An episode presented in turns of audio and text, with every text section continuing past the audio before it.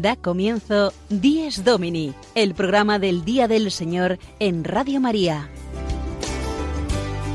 Un espacio dirigido por el Padre Mario Ortega y su equipo de colaboradores. Un tiempo para compartir la alegría del discípulo de Cristo que celebra la resurrección de su Señor.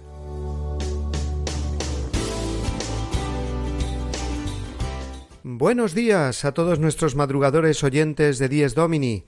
Bienvenidos un domingo más a este programa que realizamos desde Roma, concretamente, como sabéis, desde los estudios centrales de la World Family de Radio María, muy cerca de la plaza y de la Basílica de San Pedro. Recibido un cordial saludo de quien nos habla ahora y dirige este espacio radiofónico, el padre Mario Ortega, y también de Sofía Lobos, nuestra fiel colaboradora en las tareas de locución y que cada domingo hace un hueco para estar aquí con nosotros. Eh, buenos días, Sofía. Un domingo más y bastante cerca ya de la Semana Santa y la Pascua, ¿verdad? Buenos días, Padre Mario, y buenos días, queridos oyentes. Un domingo más juntos, preparados para compartir el Día del Señor. Pues sí, Padre Mario, estamos ya en el cuarto domingo de la cuaresma. Vamos semana a semana acercándonos a los días más importantes del calendario litúrgico anual. Y también hemos comenzado la primavera, mientras que en España no parecía esta semana que hubiese llegado aún, por el frío que ha hecho en algunas ciudades y la nieve incluso en muchos puntos. Aquí en Roma sí que se ha vivido ya una semana muy primaveral, se nota en el aumento de turistas que visitan esta ciudad eterna. Cada vez más, efectivamente, y no digamos estos días el jaleo de ciudad que teníamos con la presencia de tantos jefes de Estado y de Gobierno de toda Europa con motivo del 60 aniversario del Tratado de Roma que mantuvieron además un encuentro, como sabemos, con el Papa Francisco. Sí, han sido días muy intensos también para el pontífice. Ese encuentro en concreto tuvo lugar la tarde del viernes 24 de marzo en el Vaticano y ayer sábado, solemnidad de la Anunciación del Señor, Francisco viajó hasta Milán con diversos actos entre los que destacó uno muy especial, un encuentro en el famoso estadio de San Siro con muchísimos jóvenes que recibirán este año el sacramento de la confirmación. No para el Papa, que nos da un ejemplo tremendo de vitalidad a sus 80 años cumplidos. Pero bueno, vamos ya, Sofía, a adentrarnos en los contenidos de nuestro programa de hoy, ya que son muchos, y por lo tanto adelántanos ahora todo lo que nos deparará esta hora de radio en nuestro Dies Domini. Dies Domini nos trae este cuarto domingo de Cuaresma contenidos muy variados y muy interesantes. Abriremos como de costumbre con la reflexión dominical del Padre Mario para después dar paso a la sección Iglesia en el Mundo. Hoy nos trasladaremos hasta Venezuela, donde dos misioneros españoles, el padre Domingo Plaza y la joven laica Alejandra Morillo, nos hablarán de la situación difícil en la que se encuentran allí y la labor material y espiritual que ofrece la comunidad parroquial a la que sirven. Seguidamente el padre Juan Miguel Ferrer en la sección Vivamos mejor nuestra misa dominical nos hablará hoy de las disposiciones que tenemos que tener cuando nos preparamos en el momento de la comunión eucarística. Y desde su parroquia madrileña, el padre Jorge González Guadalix, como cada domingo, nos ofrecerá su interesante comentario dominical. A continuación será el turno de la sección Firmes en la Fe a cargo del padre Juan Francisco Pacheco, que ha entrevistado a uno de los sacerdotes españoles que fueron elegidos por el Papa como misioneros de la misericordia, concretamente don Jesús Higueras, párroco de Nuestra Señora de Caná en Pozuelo de Alarcón, Madrid. Y para terminar, Patricia Moreno en la sección Domingo y Familia hablará con Margarita Fraga, presidenta de la Asociación Evangelium Vitae sobre la figura de Santa María, Madre de la Vida y la Familia.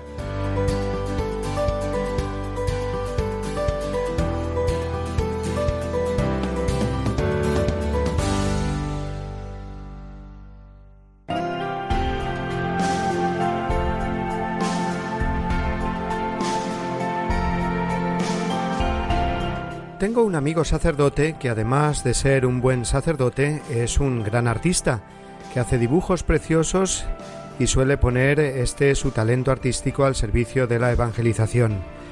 Pensaba él un día qué imagen crear para hablar del perdón que ofrece Jesús en el sacramento de la confesión. Después de darle muchas vueltas pensó dibujar a Jesús vestido como un sastre, aguja e hilo en mano, remendando un corazón roto, el corazón del pecador que acude a él arrepentido. Le salió preciosa aquella imagen de Jesús remendando el corazón roto y recomponiéndolo así de nuevo. La imagen publicada en una revista tuvo mucho éxito. Padre, cuánto me ha gustado el dibujo que ha hecho. Padre, qué tierna la imagen de Jesús cosiendo el corazón roto con el hilo de su misericordia. Estos y otros más eran los comentarios que recibía mi amigo sacerdote. Muy orgulloso y contento fue a darle gracias a Dios en la oración por el bien que estaba haciendo su dibujo en tantas almas. Sin embargo, en la oración sintió como Jesús le decía, A mí, sin embargo, no me gusta ese dibujo que has hecho de mí. El sacerdote pintor, muy contrariado, le dijo, Pero Jesús, ¿por qué no? Si eres tú que remiendas los corazones con tu misericordia, si esta imagen tuya así está haciendo tanto bien a quien la ve. No, le insistía Jesús, a mí no me gusta, porque yo no remiendo el corazón del pecador, sino que cuando viene a mí arrepentido, le doy un corazón completamente nuevo. Esta anécdota nos puede ayudar a comprender mejor y a valorar el sacramento de la confesión, tan necesario siempre, pero ahora en el tiempo cuaresmal más oportuno aún. Demasiadas veces experimentamos nuestro corazón roto, confundido por nuestros deseos de cambiar y ser mejores, y ver que nuestra realidad dista mucho de estos deseos. Queremos y no podemos, hacemos el propósito de tener más fe, esperanza y caridad, de alejarnos de ese vicio o pecado habitual, y no lo conseguimos, no podemos con nuestras limitadas fuerzas pero Dios con su ilimitada fuerza sí. Nos ha regalado el sacramento de la confesión como ese momento en el que su infinita misericordia sale personalmente a mi encuentro. Por eso la confesión es individual y ante un sacerdote, ministro de Jesucristo, que me escucha y puede comprender mi situación personal, mi historia concreta. En la confesión me siento acogido y amado personalmente por Dios a través de la Iglesia Madre y Maestra ya no es sólo mi miseria la que me aparece como lo único mío. Empiezo a experimentar cuando me confieso de verdad y sinceramente que también la misericordia de Dios es mía, porque Dios me la regala. La confesión es pues una explosión de paz y de vida nueva que se produce cuando se encuentran mi miseria y la misericordia de Dios. Como si de una fuerte reacción química se tratara, entre dos elementos aparentemente incompatibles, mis pecados y la santidad de Dios, el corazón humano, sin embargo, puede experimentar en el sacramento de la reconciliación una renovación total. Cuando decido acercarme al confesionario, no importándome los años que llevo sin hacerlo o la gravedad y vergüenza de mis pecados, sino con la confianza de un niño que se deja limpiar y alimentar, entonces el ciclón de la misericordia de Dios se lleva por delante toda mi miseria y mis sentimientos de culpa. La fuerza omnipotente de su gracia recrea mi corazón, lo sostiene y lo guía en adelante con paso firme.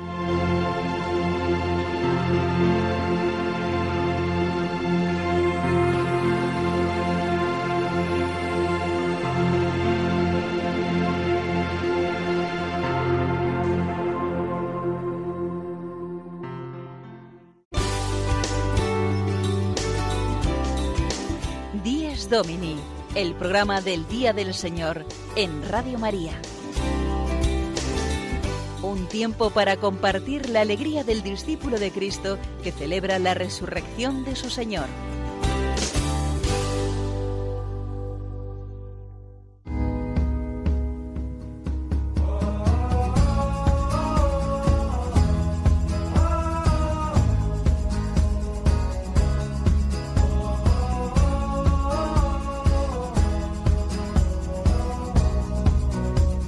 Iglesia en el Mundo, un momento para compartir la fe con los hermanos de otros continentes.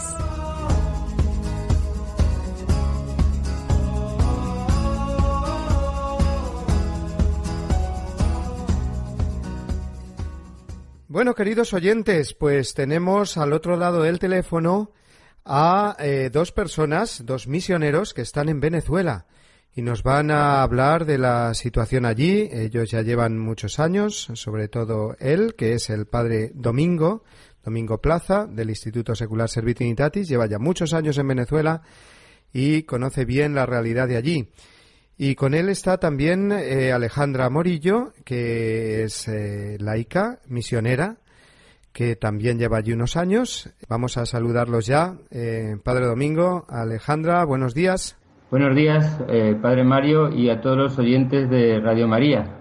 Gracias por esta oportunidad que nos ofreces para poder bueno, hablar un poquito de nuestra realidad y nuestra situación aquí en Venezuela. Pues sí, eso es lo que queríamos eh, escuchar así también de primera mano, porque sabemos que la situación allí es muy delicada, que los conflictos que hay eh, políticos, sociales, pues están llevando a mucha pobreza, a situaciones pues muy difíciles. Y queríamos saber, bueno, aparte de que os presentéis un poquito, cómo estáis viviendo la situación allí ahora. Bueno, yo tengo aquí ya 20 años, un poquito más de 20 años, aquí en Venezuela. Estamos en una parroquia del sur de Valencia, aproximadamente son 80.000 habitantes los que tiene, una parroquia, un barrio popular, de gente, bueno, de mediana y de bajos recursos. Bueno, aunque ahora realmente en la situación que estamos, prácticamente todos están por bajos recursos. Bueno, realizamos, venimos realizando esta tarea, esta labor, siempre con la ayuda del Señor y con la gracia de Dios, pues para seguir adelante. Obviamente en todos estos años, estos 20 años, ha habido un cambio bastante profundo en la situación tanto económica como eh, política como social y, realmente pues las cosas eh, son o están siendo un poquito difíciles ¿no? la pobreza pues, está siendo extrema por la gran falta de, de recursos económicos falta de comida falta sobre todo de medicina y sobre todo la delincuencia, que es uno de los, o sea, son los tres problemas más graves que están ahorita atravesando el país. Muy bien, pues eh, y Alejandra, preséntate y dinos eh, tu labor allí y cómo ves eh, la situación que esté cambiando. buenos días, soy Alejandra Morillo, como decía el padre Mario. Bueno, yo solo llevo cuatro años, casi cinco. también trabajo apostólicamente en la parroquia de él, en la Sagrada Familia, y bueno, yo me dedico más que nada pues a trabajar con niños, eh, con sus familias y también con los jóvenes. Ahora en la actualidad, como decía el Padre Domingo, pues son momentos muy intensos, ¿no? Donde casi más que predicar uno con la palabra, tiene que hacerlo eh, también con el ejemplo. Porque, en fin, donde todo lo que te rodea está movido por el egoísmo, por el odio, por la maldad, por la delincuencia, pues es muy llamativo, ¿no? El hecho de que alguien pues no se mueva por eso y que sus principios sean pues la caridad, la fe, el servicio a los demás. Padre Domingo y Alejandra, eh, contadnos un poco porque me habéis mandado un proyecto precioso que habéis iniciado ahora precisamente para dar lo más básico a las personas que no tienen eh, de comer, que es precisamente pues la comida, esas ollas eh, que preparáis eh, con comida todos los días. ¿Nos podéis explicar un poquito esto? Sí, cómo no. primeramente tenemos el, el proyecto de Santa Teresita de apadrinamiento de niños. Estamos estando de comer diariamente aproximadamente como a 150 niños. Este, en la comida, lo que se refiere también a atención escolar, puesto que tenemos también un colegio, muchos de ellos vienen al colegio y se les da también la comida y sobre todo la convivencia, que es lo que más quizá necesitan, ¿no? el cariño y el afecto que es también muy importante y hay mucha carencia en estos momentos. Con respecto al, a la otra iniciativa, aquí hay muchas personas que ahorita están buscando en la basura para poder comer. No se consiguen alimentos, los que se consiguen son muy caros y entonces no llegan a, la mayoría de las personas. Entonces en la parroquia pues ya llevamos ya varios meses haciendo una olla comunitaria, aquí llamamos olla de la misericordia, lo que hacemos es recoger comida para preparar la olla. Más que nada verduras, algo de carne o huesos, bueno, carne, huesos, más que nada huesos, de res o de pollo, para poder darle un poquito de sabor a la sopa.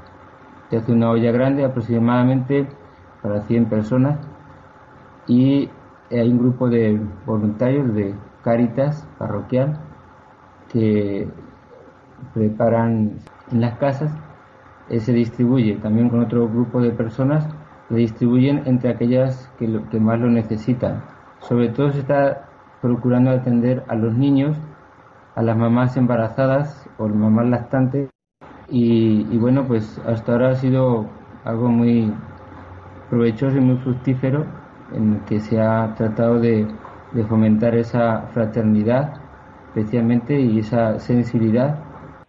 Y Alejandra, ¿qué nos dirías tú que te has criado y has estudiado en España y después descubriste tu vocación misionera como, como laica, viviendo allí la situación que vives, eh, no sé, ¿cómo vives esto y qué nos dirías? Bueno, aquí a la gente cuando yo les digo ¿no? que soy de España, yo ahorita estoy estudiando en la universidad, ¿no? Entonces, claro, todos los que me rodean son jóvenes. Entonces, eh, que yo les diga o que ellos se enteren de que yo soy de otro país, de un país desarrollado, en el que no falta de nada, ¿no? En el que con salir a la calle y entrar en cualquier sitio tú lo tienes todo.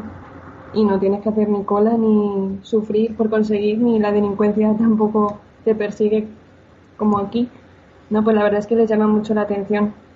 Y entonces siempre me preguntan, pero ¿por qué tú estás aquí? ¿Por qué tú estás aquí? ¿Cómo no? Eh, ¿Por qué no te vas? No es que no me quieran, no, sino que eh, les llama mucho la atención, como decía. Entonces yo siempre les digo que tenerlo todo no, no siempre da la felicidad, ¿no? A veces el renunciar un poquito a lo fácil te permite a ti llegar más alto en cuanto a tu relación con Dios, en cuanto yo, por ejemplo, venir aquí la verdad es que supuso eh, un, un, afianzamiento muy grande de mi fe, de mi amor por Jesús también. Y, y, la verdad es que yo invitaría a mucha gente a que viviera una experiencia así, ¿no? Eh, no de que le guste sufrir, a mí no me gusta sufrir, pero sí acompañar a las personas que sufren, por ejemplo, ayudarles, pues a lo mejor no materialmente porque mi presupuesto tampoco alcanza, pero sí acompañarles eh, en presencia, darles ánimos, saber que estás con ellos, que tu presencia es casi como la de Jesús, ¿no? que está a su lado, porque tú también, porque saben que ellos están, que tú estás renunciando a cosas por estar aquí, por estar con ellos. Y ese es el mejor testimonio, claro que sí, de, de, la fe. La fe se fortalece dándola y precisamente en esa situación de, de necesidad y como dices, pues el testimonio tiene mucho más valor, claro que sí. Y Padre Domingo, eh, mm, en la parroquia, ¿cómo vive la gente, digamos, en medio de estas situaciones, mm, su fe? También me ha llamado mucho la atención lo que me decías, ¿no? De, de que estáis mm, pidiéndonos eh, aquí en Europa si os podemos enviar una máquina de hacer las, las formas de misa, ¿no? Las formas. Sí. Eh, para consagrar la, en la misa, porque hasta eso os falta, ¿no? Sí, es que la verdad, aquí las carencias son de todo. Eh, ahorita hay problemas con la distribución de, harina, que ni siquiera se consigue harina para hacer pan y por supuesto para hacer las formas consagradas pues también. Y llega la Semana Santa, aquí pues gracias a Dios participan muchas personas en la, en la, Semana Santa y, no haber hostias suficientes para la, comunión, ¿no? para consagrar y, que la gente pueda recibir pues el mayor consuelo y la mayor fortaleza y esperanza que, en estos momentos y siempre podemos recibir, que es el consuelo de Cristo, ¿no? La Eucaristía. Y entonces pues sí estamos teniendo problemas. Las formas para las eh, misas aquí nos están vendiendo racionadas, como todo, ¿no? O sea, uno no puede comprar todas las que quiere, sino que te venden dos paqueticos de pequeñas, una, eh, una de grandes, y uno no puede comprar porque hay que distribuir y hay que repartir, ¿no? Entonces, eh, bueno, estábamos tratando de, de, conseguir, por lo menos para que no tengamos ese, ese problema, conseguir la, la máquina pues para, para hacer la, la forma, ¿no?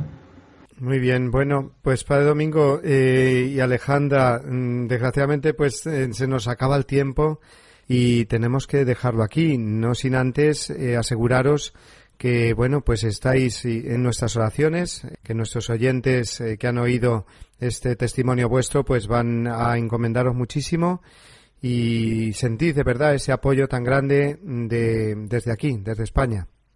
Gracias y eh, Dios bendiga a todos los oyentes de Radio María.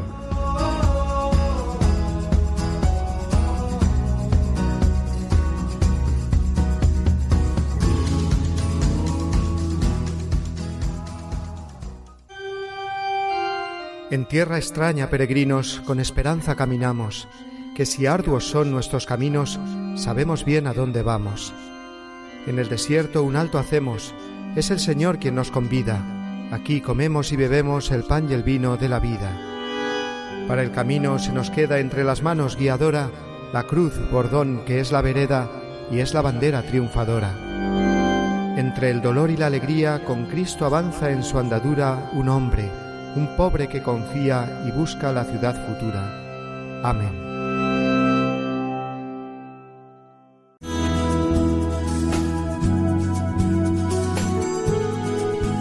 Vivamos mejor nuestra misa dominical, una sección a cargo del Padre Juan Miguel Ferrer.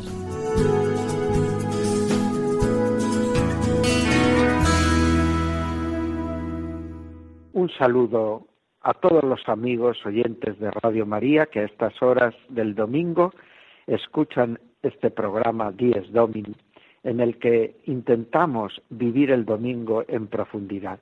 Entramos ahora en nuestro apartado dedicado a la celebración de la Santa Misa.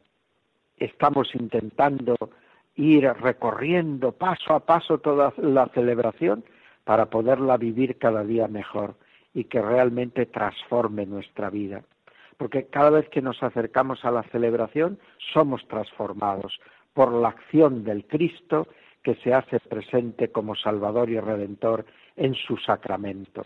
Y esto es para ser enviados al final de cada celebración para llevar al mundo entero esta buena nueva, esta alegría, para dar a todos razón de nuestra esperanza.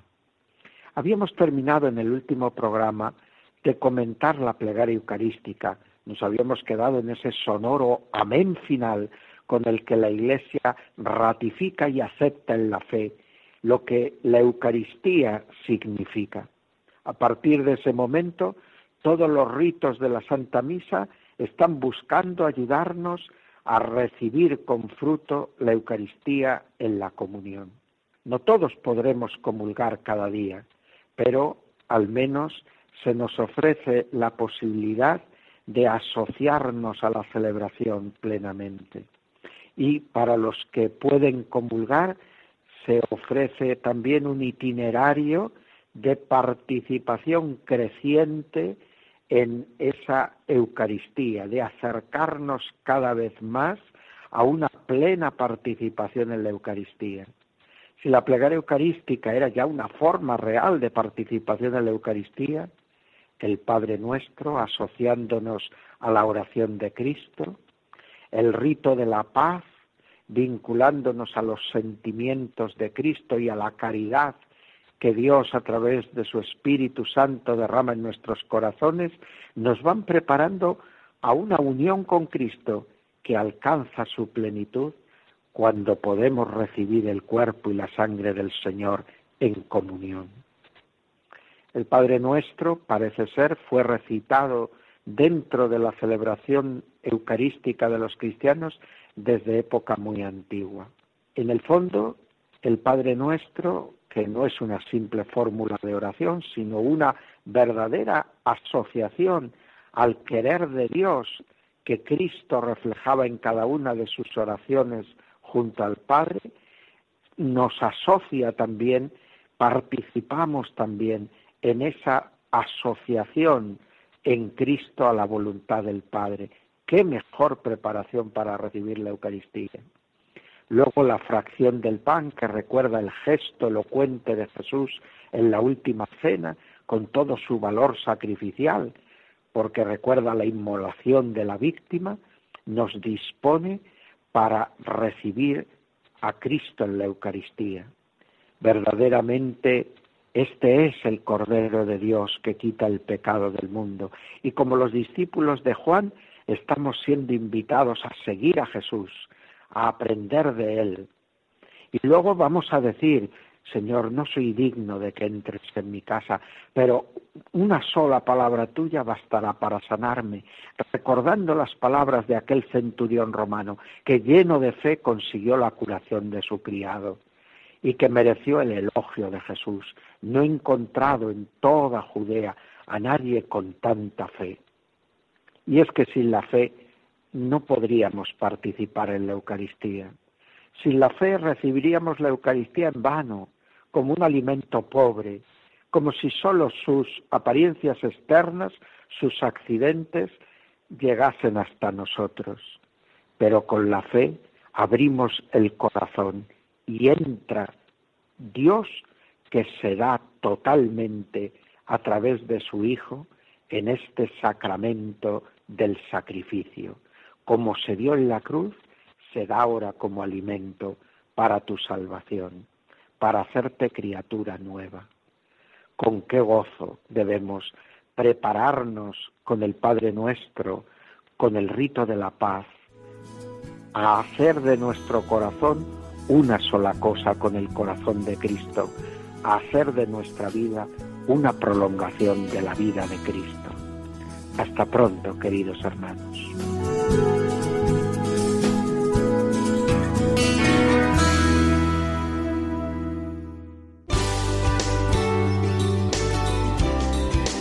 Días Domini, el programa del Día del Señor en Radio María. Un tiempo para compartir la alegría del discípulo de Cristo que celebra la resurrección de su Señor.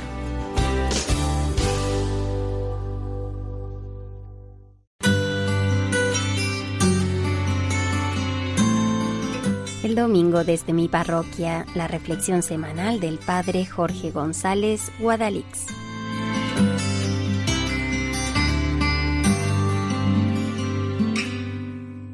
Muy buenos días y muy buen domingo, queridos amigos de Radio María.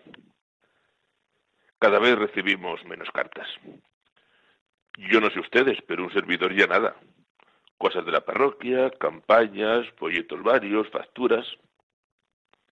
De vez en cuando, eso sí, aún llegan cartas que te caldean el corazón.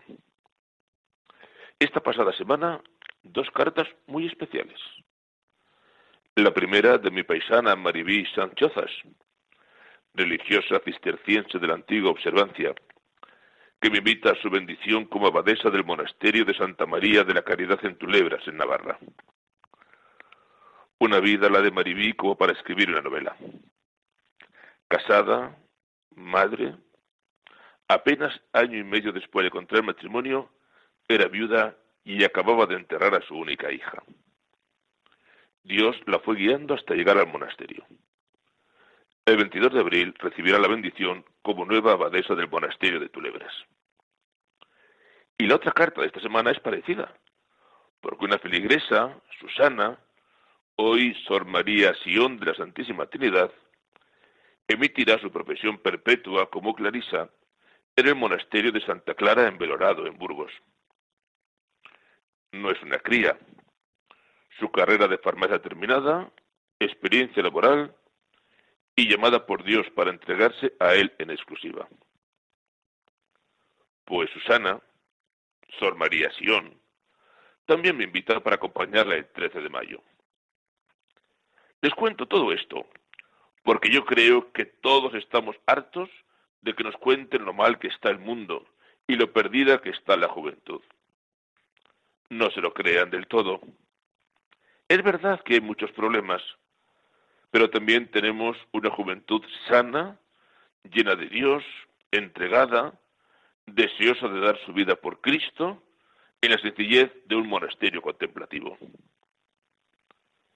Nadie, desde los criterios del mundo, entenderá que Maribí haya querido entregarse a Dios. ¿Cuántos incluso habrían perdido la fe, incapaces de aceptar las cosas? Dirían que si Dios les quitó marido e hija, no querían saber nada con él.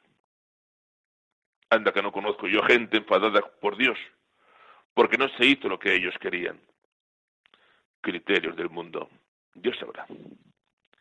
Y nadie, desde los criterios del mundo, comprenderá que Sor María Sion, con su carrera de farmacia, en vez de estar en misiones o atendiendo un hospital o un dispensario, se haya sentido llamada por Dios a la soledad y a la nada de la vida contemplativa. Este es el gran escándalo de las cosas de Dios. Cosas que nadie entiende, cosas que escapan de la mente humana, cosas que solo es posible comprender desde la fe. Nadie hablará en la prensa de Maribí o de Susana. Seguiremos recibiendo noticias de conciertos, festivales, botellones, el IBEX 35 y la última película. Nos querrán volver locos presentándonos un mundo que vive de luces, ruido, tiendas 24 horas y un consumo de todo a precio de lo que sea. Mundo ciego guiando a ciegos. Mundo loco que parece hecho para no pensar y dejarse arrastrar por el bullicio. Hoy leemos en el Evangelio la curación del ciego de nacimiento. En un mundo de ciegos, ante lo que de verdad vale, Maribí y Susana han sabido abrir los ojos y el corazón al misterio de Dios. Felicidades a las dos desde hoy. Su entrega nos anima a ser fieles al Señor. Feliz domingo, queridos amigos, y hasta la semana que viene, si Dios quiere.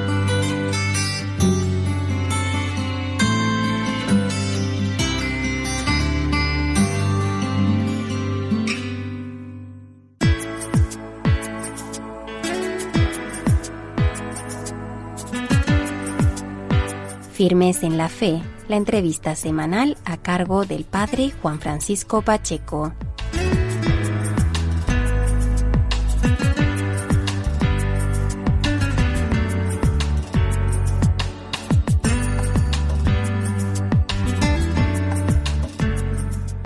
Buenos días amigos de Radio María. Feliz Día del Señor en este cuarto domingo de Cuaresma, domingo letare. En la Cuaresma es imprescindible hablar de, de uno de los sacramentos, ¿no? Que es el sacramento de la confesión, el sacramento de la misericordia. Por esta razón, queremos que la entrevista de esta mañana gire en torno a este tema, a lo que significa este, este encuentro de amor con, el, con Dios Padre misericordioso. Por este motivo, tenemos al otro lado del teléfono a don Jesús Higueras, que es párroco de Santa María de Caná, en la localidad madrileña de Pozuelo de Alarcón. Buenos días, don Jesús. Buenos días a ti y a todos los oyentes. Feliz Día del Señor. Igualmente. Eh, don Jesús Higueras, hemos podido eh, escuchar en distintos medios de comunicación tu labor como, como misionero de la misericordia.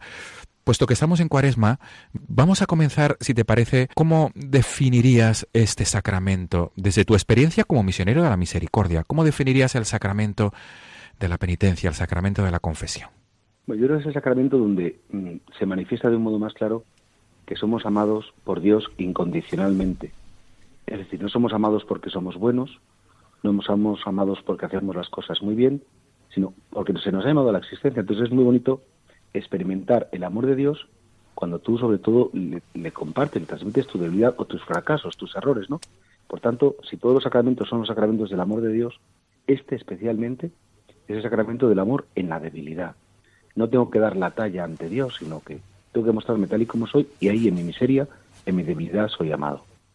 Has tenido la experiencia durante el pasado jubileo del año de la misericordia de ser ese misionero, ¿no? Eh, además enviado por el Papa Francisco. ¿Cómo ha tenido lugar, no? Esta experiencia de misionero de la misericordia durante los meses del jubileo. Pues mira, la experiencia tiene una doble dimensión. Por un lado, eh, era anunciar eh, esas entrañas de misericordia del Padre, ¿no? Que se manifiestan en Cristo y que se dan por el Espíritu, anunciarlo a toda la humanidad. Y hombre, pues eh, eh, como otros tantos misioneros, he sido invitado a muchas diócesis de España a predicar y como el tema central de la predicación es somos amados en la debilidad. La misericordia es el nombre del amor de Dios o el nombre del amor cuando se encuentra con la pobreza.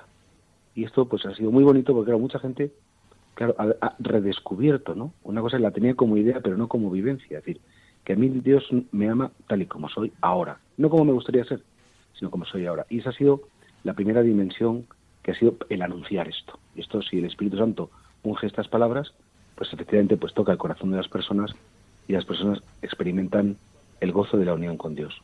Y una segunda dimensión, que es la celebración del sacramento de la penitencia, pues se nos ha otorgado las facultades de, de absolver los pecados que están reservados a la Santa Sede. Es decir, aquellos pecados que por una especial gravedad, pues eh, solo los podía absolver ni siquiera el, canónico penitenciario o el obispo diocesano, sino pecados particularmente graves y que, bueno, pues este año el Santo Padre, el Papa Francisco, pues ha querido no solamente que el año de la misericordia pudiera hacerse, sino que, que se continúe, ¿no? Don Jesús, eh, siguiendo la pauta de esto último que nos estabas explicando, me imagino que tendrás experiencias de esos milagros que no se ven, son, que son milagros que están en el interior de cada persona. Pero no sé si nos puedes compartir desde aquello que puedas compartir desde tus vivencias, desde tu experiencia, eh, no sé si hay algo que pudiera subrayar que te haya tocado como ese puente entre Dios y las personas que se han acercado y que se siguen acercando a recibir el sacramento. Está claro que nosotros como sacerdotes tenemos esa obligación gravísima de guardar el sigilo sacramental y por tanto eso quiere decir que nunca jamás podemos desvelar ¿no? Eh, el contenido de las confesiones de, ningún penitente, ¿no? Eso lo tienen, gracias a Dios, como muy garantizado. Pero a la vez sí, efectivamente se puede hablar de generalidades en el sentido de, por ejemplo, si se podría decir, ¿ha habido más personas que se han confesado este año respecto a otros? Por supuesto, muchísimas más. Ha habido personas que llevaban muchos años sin reconciliarse con Dios y que eh, en este año de la misericordia han tenido esa emoción interior, pues también se puede decir, desde el respeto máximo, por supuesto, que ha habido cientos de personas que se han acercado al sacramento de la reconciliación y van 15, 20, 30, 40, 50, hasta 60 años sin vivir eh, eh, ese sacramento de la reconciliación. Es decir, que ha habido muchísimas personas que han experimentado la llamada de Dios a, vivir, a celebrar su misericordia, ¿no? Y esto ha sido verdaderamente emocionante, verdaderamente emocionante porque la gente venía como, como muy rendida, en el sentido de como muy muy agradecida, muy sorprendida, muy ilusionada y sabiendo pues que, que, era, que estaba pasando algo especial, ¿no? El Papa Francisco ha sido un gran profeta en el sentido que ha hablado en el nombre de Dios y ha, y ha anunciado pues efectivamente el seño de gracia que dice cuando Jesús en el Evangelio en la sinagoga de Nazaret dice el Espíritu del Señor está sobre mí porque me ha ungido para anunciar un año de gracia, ¿no? Pues esto ha sido lo que ha sucedido mediante el sacramento de la penitencia. Y sigue sucediendo, ¿eh? Sigue viniendo eh, como consecuencia de la misericordia, sigue viniendo mucha gente. Se ha incrementado el número de penitentes, pues sigue, sigue en un, en, un número muy alto. Don Jesús, para ir terminando esta entrevista, eh, eh, como estamos en cuaresma, ¿qué mensaje podrías transmitir a tantos oyentes que nos estén escuchando? Y quería subrayar lo siguiente, tanto laicos como sacerdotes. Desde, desde tu labor como misionero de la misericordia, que acoges a tantos penitentes y desde tu labor de experiencia pastoral como sacerdote avezado en, este, en esta experiencia del sacramento de la confesión. Hay un mensaje central que es Dios nos ha llamado a la vida y nos ha llamado por una vida en plenitud y esa vida supone un gozo. No es el gozo del bienestar, del placer, del triunfo, del éxito, sino que es el gozo interior del corazón de saber que podemos estar en unión constante con Él. Claro, como sacerdote, tanto tú como yo sabemos que, la vida, algunos la llaman un valle de lágrimas, y es verdad que, el misterio de la cruz, el misterio del dolor, nos visita, nos acompaña, e incluso a veces nos puede romper, pero incluso por debajo de ese dolor hay belleza en el dolor, ¿no? Porque hay un Dios que ha bajado a sufrir con nosotros, y precisamente que es el, domingo letare, ¿no? El domingo de la alegría de la Iglesia en este tiempo de penitencia nos dice, alegraos, alegraos porque, porque hay un Dios que incluso en esa cruz, en ese sufrimiento, os acompaña. Entonces, ¿Cuál es el objetivo de, este año de la misericordia que terminó, pero que continúa de algún modo? Es que todos lleguemos a gozar de la unión con Dios, de la comunión con Él, de un Dios que está no solamente cerca de mí, sino dentro de mí, que vive conmigo, que sufre conmigo, que llora conmigo y que quiere también que yo goce con Él. ¿no? Y por tanto, eh, es un mensaje de gozo, es un mensaje de esperanza, es un mensaje de alegría, porque realmente a Dios le importamos tanto que Él ha bajado a tomar nuestra carne y a compartir nuestra historia. ¿no? En definitiva, que, a Dios le salpican mis cosas, que se implica conmigo y aunque yo a veces no, no lo experimente, Él está conmigo, ¿no? Él está conmigo, Él, él me sostiene y Él me puede dar esa paz que a veces el dolor y el sufrimiento me pueden quitar. Don Jesús, hay personas que mm, quizá esta mañana nos estén escuchando o luego a través del podcast del programa Diez Domini, que piensan que a raíz de su vida, pues que es difícil que Dios les perdone. Eh, ¿qué, les dirías a estas personas, ¿no? que se encuentran con ese malestar profundo y que piensan que, su, su vida ya no tiene ningún tipo de cambio o de arreglo? No, yo les diría que, verdaderamente no hay ningún pecado que no se pueda perdonar, excepto aquel que uno no quiera, que no quiera ser perdonado, ¿no? Y uno puede decir, no, es que no me arrepiento, no, tú no te preocupes, tú, si, si aunque solo sea con la cabeza digas, Señor, si tú dices que está mal, pues, pues lo siento, ¿no? Es decir, todos los pecados se perdonan, todos, menos el pecado contra el Espíritu Santo, que sabemos que es el que no cree que Dios pueda perdonar, ¿no? El que no cree en el perdón. Entonces, sí creemos en el perdón, ¿por qué? Porque Jesucristo en la cruz pronunció, perdónales porque no saben lo que hacen. Pues Jesucristo en la cruz le dijo al ladrón que tenía a su lado, te lo prometo que hoy vas a estar conmigo en el paraíso. Y ese señor cometió todo tipo de barbaridades y atrocidades, solamente le miró a Jesús y le dijo, mírame, acuérdate de mí, ¿no? Pues cualquiera de estas personas que se crean que, que no tienen perdón de Dios, que miren al crucificado y, y que digan al Señor, acuérdate de mí. Y seguro que si hacen esa experiencia auténtica, escucharán interiormente de labios de Cristo, tú estarás algún día conmigo en el paraíso. No te preocupes, yo estoy he venido a morir por ti, por ti, para estar a tu lado. Entonces, siempre hay una esperanza, siempre, y no hay ningún pecado, ninguno, ninguno, por muy grave que sea, que el Señor no quiera perdonar. La alegría de Dios es que nosotros le entreguemos nuestros pecados, ¿no? Y eso todos lo podemos hacer, sin ninguna duda. Pues muchas gracias, don Jesús Higueras, párroco de Santa María de Caná, en Pozuelo de Alarcón, Madrid, y misionero de la misericordia. Mil gracias por participar esta mañana con nosotros. Buenos días y que disfrutéis mucho este domingo de la alegría. Esto es. Feliz Día del Señor, don Jesús. Igualmente, muchas gracias. Amigos de Radio María, nos volvemos a encontrar la próxima semana, si Dios quiere, el próximo domingo. Hasta entonces.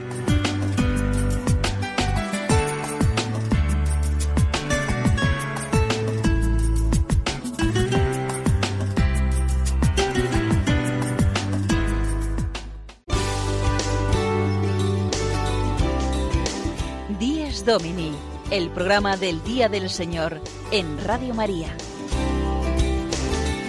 Un tiempo para compartir la alegría del discípulo de Cristo que celebra la resurrección de su Señor.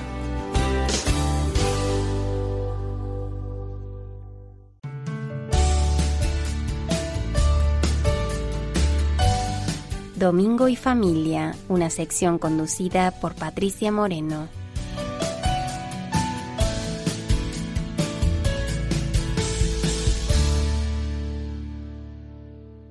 Esta semana ha sido un canto a la vida y a la familia.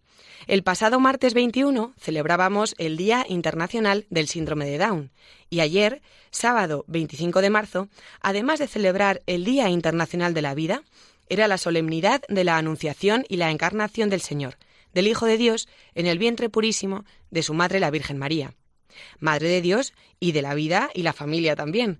Con este motivo, la Asociación Evangelium Vitae organizó el pasado viernes una vigilia de oración y expiación por la vida, la familia y la paz, con la intención de rogar al cielo para que nuestra Madre nos cobije bajo su manto y nos guarde de todo el mal que acecha a nuestras familias, que no es poco hoy en día.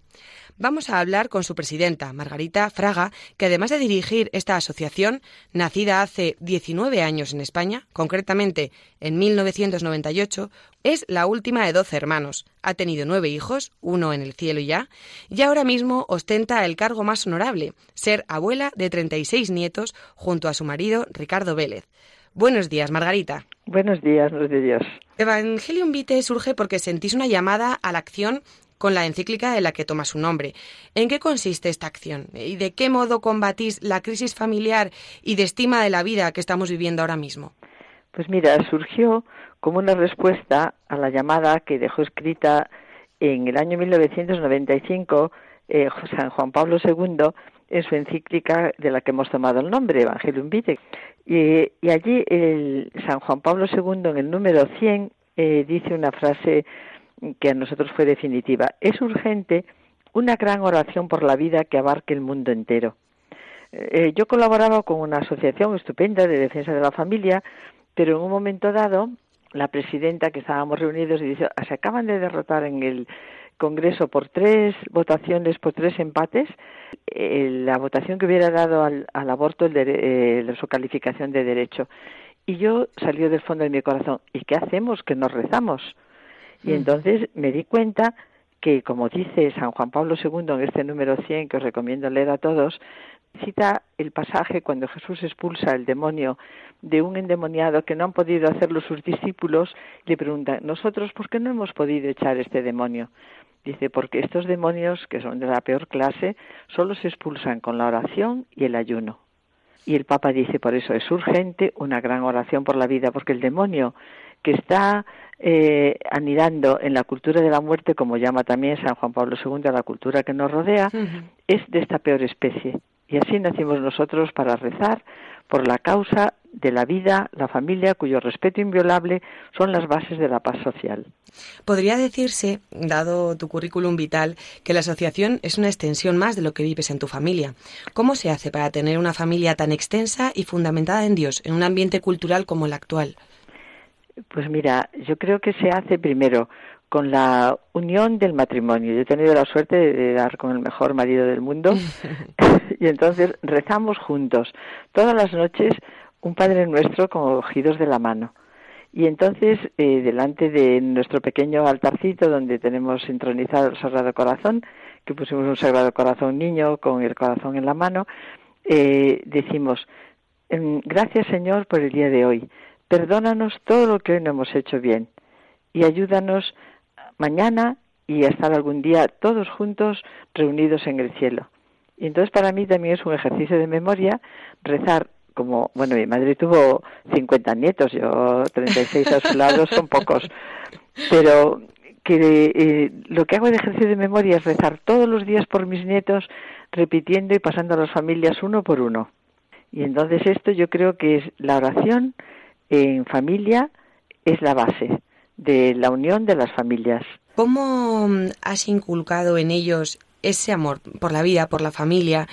Pues yo pienso que, que la clave está precisamente en el ejemplo. Una hija mía que estuvo en Estados Unidos empezaron a rezar a la puerta de las clínicas de abortos. Ella luego ahora ya no está en Madrid, nosotros seguimos su ejemplo y entonces eh, este amor por la vida y la defensa de la vida, dijéramos, incondicional, pues lo que ha traído, por ejemplo, de entre mis 36 nietos, dos de hijas distintas, eh, hubieran sido condenados al aborto y otros mellizos también.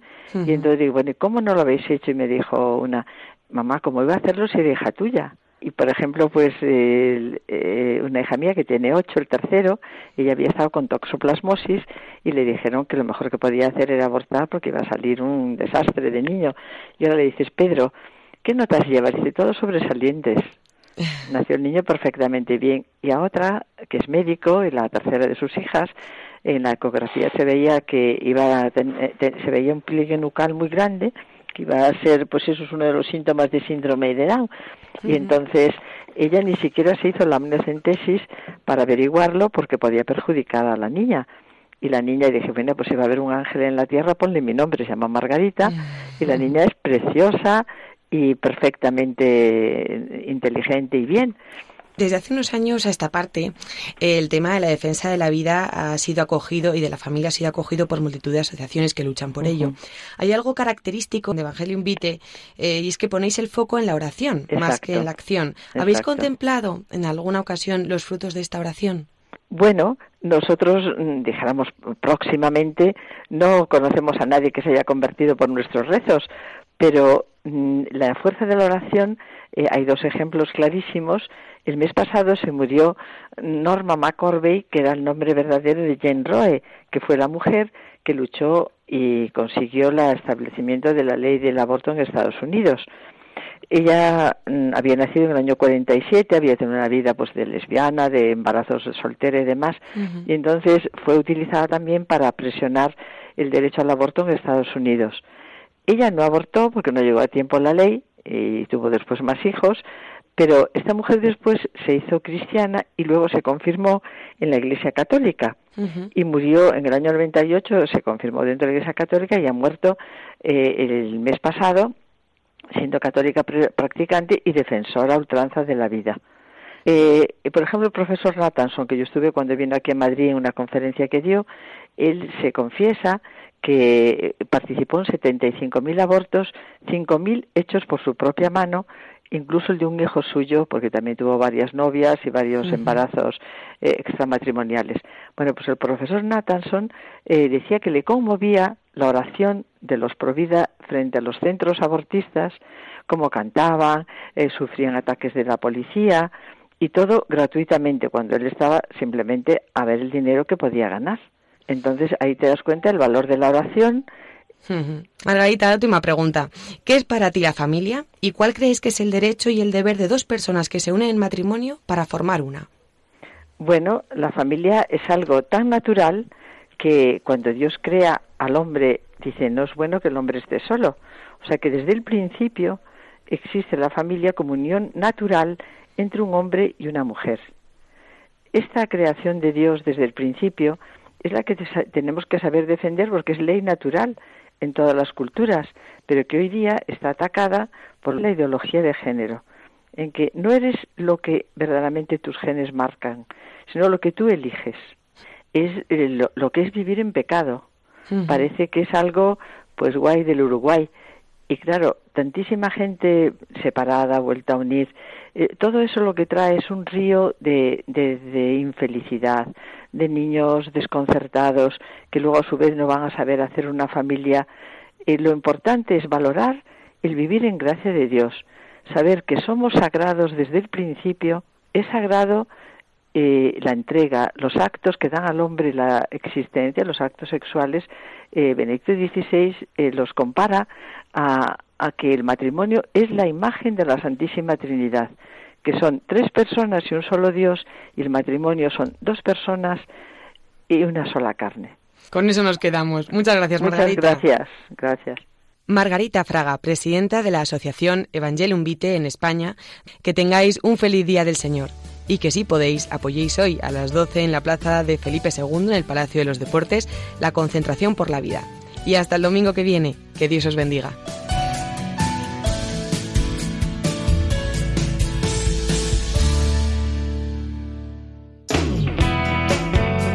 Pocos minutos nos separan ya de las 9 de la mañana y ya llevamos una hora juntos, amigos. No lo parece, ¿verdad? Porque han sido muy interesantes todas las secciones del programa de hoy y seguro que nos hemos quedado con más ganas de escuchar a la labor de los misioneros desde Venezuela, a don Jorge desde su parroquia, las preciosas palabras de don Jesús Higuera sobre el perdón de Dios y el sacramento de la confesión, o el maravilloso testimonio provida de Margarita Fraga, presidenta de la Asociación Evangelium Vitae. Así es, Padre, es una hora muy intensa la que pasamos con nuestros oyentes y siempre se nos queda corta para todo lo que queremos compartir con ellos. Como sabéis amigos, podéis poneros en contacto con nosotros a través del correo electrónico diesdomini@radiomaria.es. Fenomenal, qué bueno que podamos interactuar así con nuestros oyentes a los que recordamos que también pueden oír de nuevo nuestro programa o descargarlo desde nuestro Facebook o directamente en los podcasts de la página www.radiomaria.es. Es posible descargar los programas fácilmente, pero también es verdad y es justo y necesario que podamos contribuir con algún donativo a Radio María por este servicio, ya que Radio María, como bien sabéis, se sostiene solo y exclusivamente por los donativos de los oyentes. Bien, pues ahora sí ya, amigos, nos despedimos de vosotros hasta el domingo que viene y desde aquí os deseamos que paséis una muy feliz semana, cuarta de cuaresma, camino de la Pascua. Os esperamos a todos de nuevo el domingo que viene, si Dios quiere. Queridísimos amigos de Dies Domini, feliz día del Señor.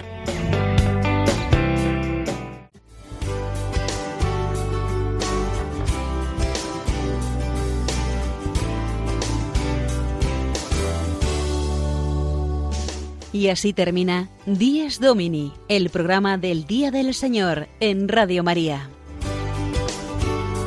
Un espacio dirigido por el Padre Mario Ortega y su equipo de colaboradores.